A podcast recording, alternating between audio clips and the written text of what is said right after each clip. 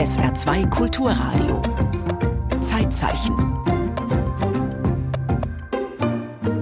Stichtag heute. 12. Januar 1674, das Taufdatum von Reinhard Kaiser, deutscher Komponist.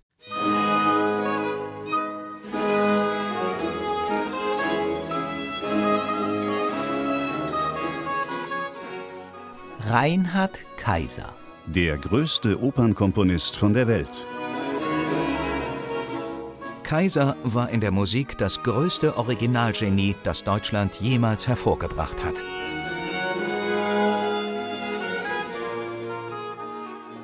Tatsächlich war sich dieser Meister der Fantasie und Originalität bei seinen Arbeiten ebenso sicher wie Haydn heute. Zeitgenossen und berühmte Musikschriftsteller des 18. Jahrhunderts sind des Lobes voll. Kein Wunder gilt Reinhard Kaiser doch als der bedeutendste Opernkomponist seiner Zeit.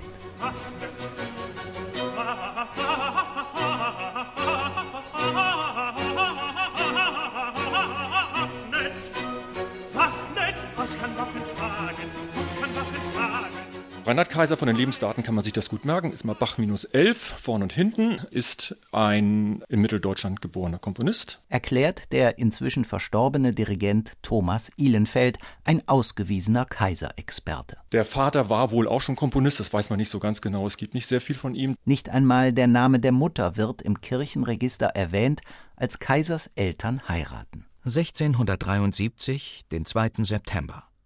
Herrn Gottfried Kaisern, Organisten allhier privatem corpuliert cum consensu superintendentis mit Junker Etzdorfs Tochter. Agnes Dorothee Kaiser, so ihr Name, ist keine 16 Jahre alt, als sie schwanger wird. Sohn Reinhard kommt in Teuchern südwestlich von Leipzig zur Welt. Nicht einmal sein Geburtsdatum ist genau überliefert. Einzig das Taufdatum, 12. Januar 1674 heute vor 350 Jahren.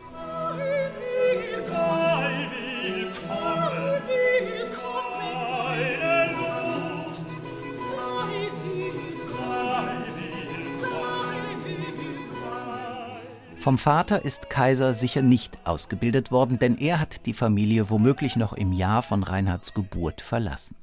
Wer den Jungen an die Musik heranführt, ist bis heute nicht ganz klar. Dann ist er natürlich wie alle Mitteldeutschen auf der Thomasschule sozialisiert worden. Nach der Ausbildung an der berühmten Leipziger Thomasschule gelangt Kaiser als Kammerkomponist an den Hof von Braunschweig-Wolfenbüttel. Dort lernt er einen Mann kennen, der ihn tief beeindruckt. Johann Sigismund Kusser, ein Musiker, der von der Musik am französischen Hof Ludwigs XIV. geprägt ist.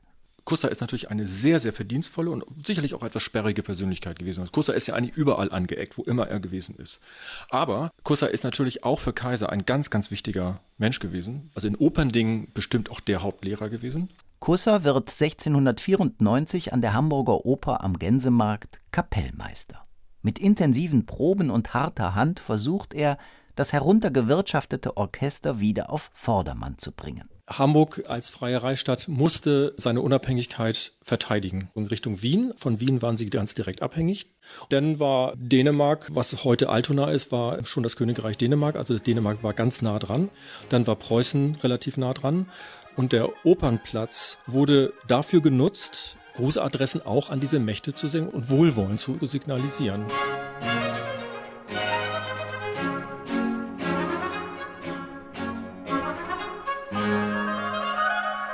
In keiner der freien Reichsstädte, kaum an einem Fürstenhofe, hatte die Musik um diese Zeit so festen Fuß gefasst als in Hamburg. Hier waren die ersten Künstler auf allerlei Instrumenten, auch einige vortreffliche Sänger zu finden. Heißt es noch in einer Studie aus dem 19. Jahrhundert. Hamburg war die zweitgrößte Stadt im Reich und es waren immer wieder Feste zu feiern. Also äh, alle großen Mächte hatten Residenten in dieser Stadt und diese Reiche erwarteten, dass wenn zum Beispiel ein neuer Thronfolger geboren wurde in Wien, dass das im Reich gefeiert wurde. Und dann war es immer so, dass es natürlich auch in einer Stadt wie Hamburg gefeiert werden musste.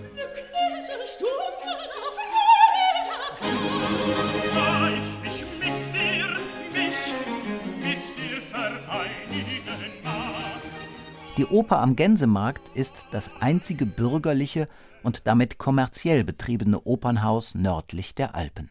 Der Dirigent Thomas Ihlenfeld Die Gänsemarkt-Oper ist ja gegründet worden eigentlich als eine deutschsprachige Institution, die sozusagen eigentlich auch die deutsche Sprache pflegen sollte, die deutsche Poesie. Das Deutschsprachige war ja sehr betont und auch sehr, sehr wichtig.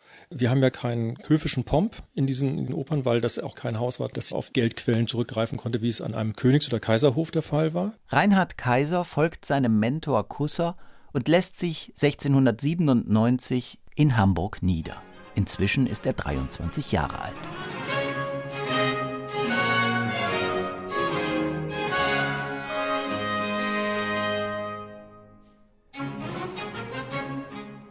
In Hamburg ist er dann auf jeden Fall bis 1717 der Platzhirsch, wenn man so will, gewesen, der große Opernkomponist gewesen, zu dem alle gepilgert sind, unter anderem eben auch Georg Friedrich Händel, der nach Hamburg gekommen ist, weil Reinhard Kaiser da war. Er hat unter Kaiser im Orchester gespielt, er hat sich von Kaiser sehr, sehr stark beeinflussen lassen. Ausgerechnet der führende Händel-Biograf des 19. Jahrhunderts, Friedrich Grüsander, zeigt wenig Sympathie für Kaiser, seinen Lebenswandel und sein Verhältnis zur Kunst. In letzterer Hinsicht musste er eher verderblich oder abstoßend wirken. Seine Sittlichkeit war gleich null. Er befliss sich, wie er selber sagt, einer galanten Tugend, schwamm immer mit der Hauptströmung, schützte das Schifflein der Kunst nie vor verderblichem Wogendrang, auch wenn es jedermann vor Augen lag, dass man auf Sandbänke oder in die Sümpfe geraten musste.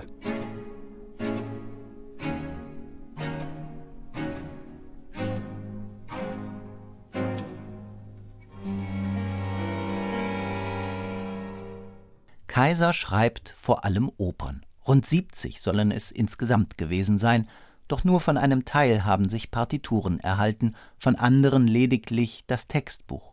Er schreibt Bühnenwerke über Störtebeker, den Karneval von Venedig, Boris Godunow und das zerstörte Troja. Es ist immer besser, man hat einen guten Partner, mit dem man diese Sachen zusammen macht. Und dann entdeckt man eigentlich in jeder Silbe, in jeder Bedeutung eines Wortes, wie er das in Musik umsetzt. Anders als Telemann, der seine Libretti meist selbst schreibt, arbeitet Kaiser mit ausgewiesenen Experten. Also das fängt damit an, dass Kaiser sich sehr bewusst bestimmte Librettisten ausgesucht hat. Und wenn er einmal einen Librettisten hatte, sehr lange an ihm festgehalten hat. Es sind immer Librettisten gewesen, mit denen er etwas anfangen konnte. Dieser Text musste etwas hergeben, was er mit seinen musikalischen Ideen sozusagen bebildern konnte. Christian Heinrich Postel und Barthold Feind liefern Kaiser wichtige Impulse für einzelne Werke und für die Opernästhetik im Allgemeinen.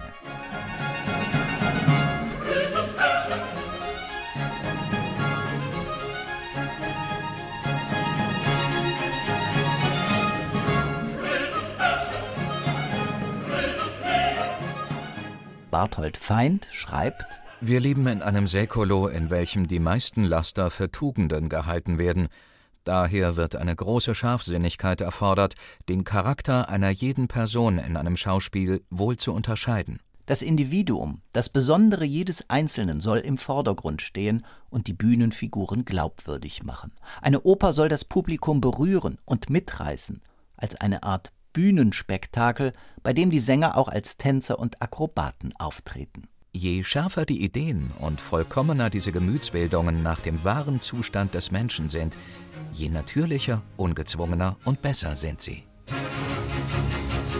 Ihr knallenden Schläge, ihr knallenden Schläge, der In seiner Oper Masaniello Furioso bezieht sich Kaiser auf historische Ereignisse im Jahr 1647. Im Mittelpunkt steht ein Mann aus dem Volk, ein neapolitanischer Fischer, der einen Volksaufstand gegen die Unterdrückung seiner Herrscher organisiert. Bewaffnet euch, ihr Brüder, all zusammen, und was sich widersetzt, bestraft mit Feuer und Flammen.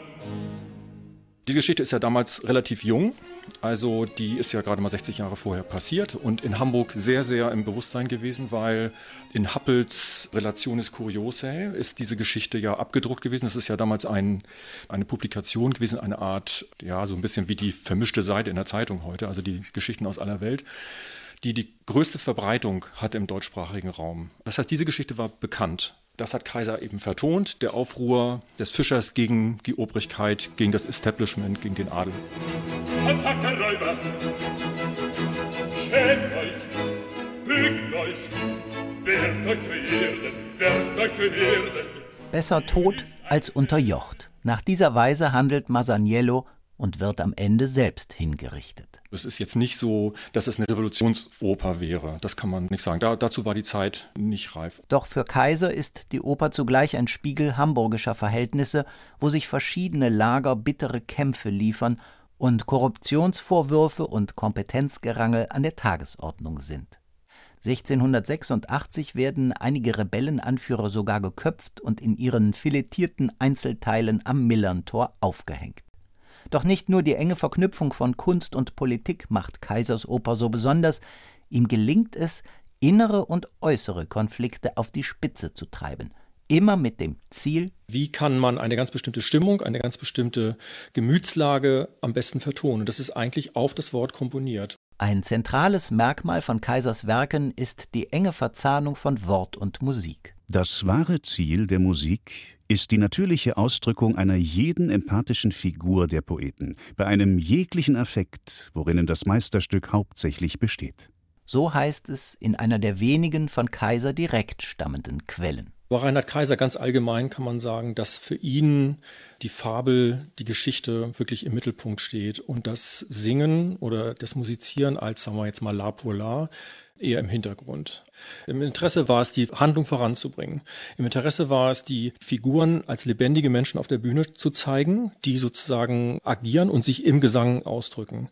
Das Singen um des Singens willen, das Schönsingen war zweitrangig. Kinder,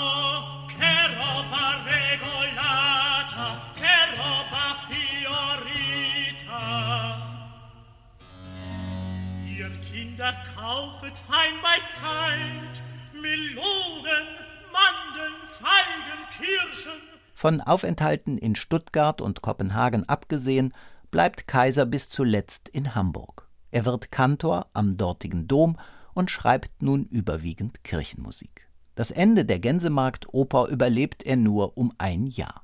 Reinhard Kaiser stirbt am 12. September 1739 in Hamburg mit 65 Jahren.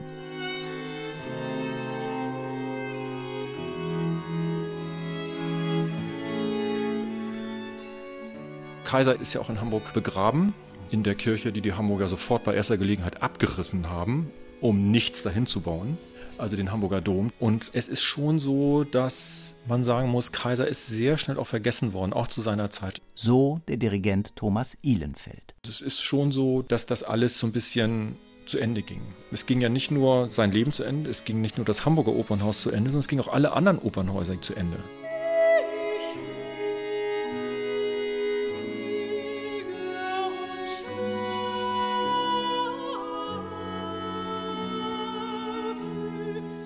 Nach Kaisers Tod veröffentlicht Georg Philipp Telemann einen poetischen Nachruf.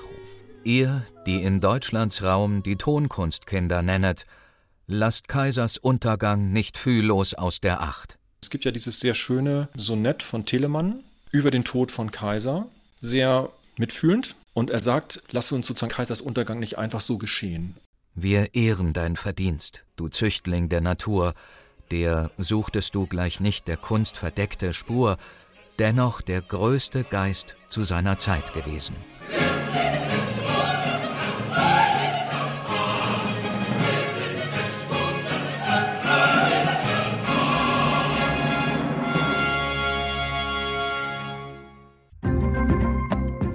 Im Zeitzeichen erinnerte Christoph Fratz an den deutschen Komponisten Reinhard Kaiser, der am 12. Januar 1674 getauft wurde.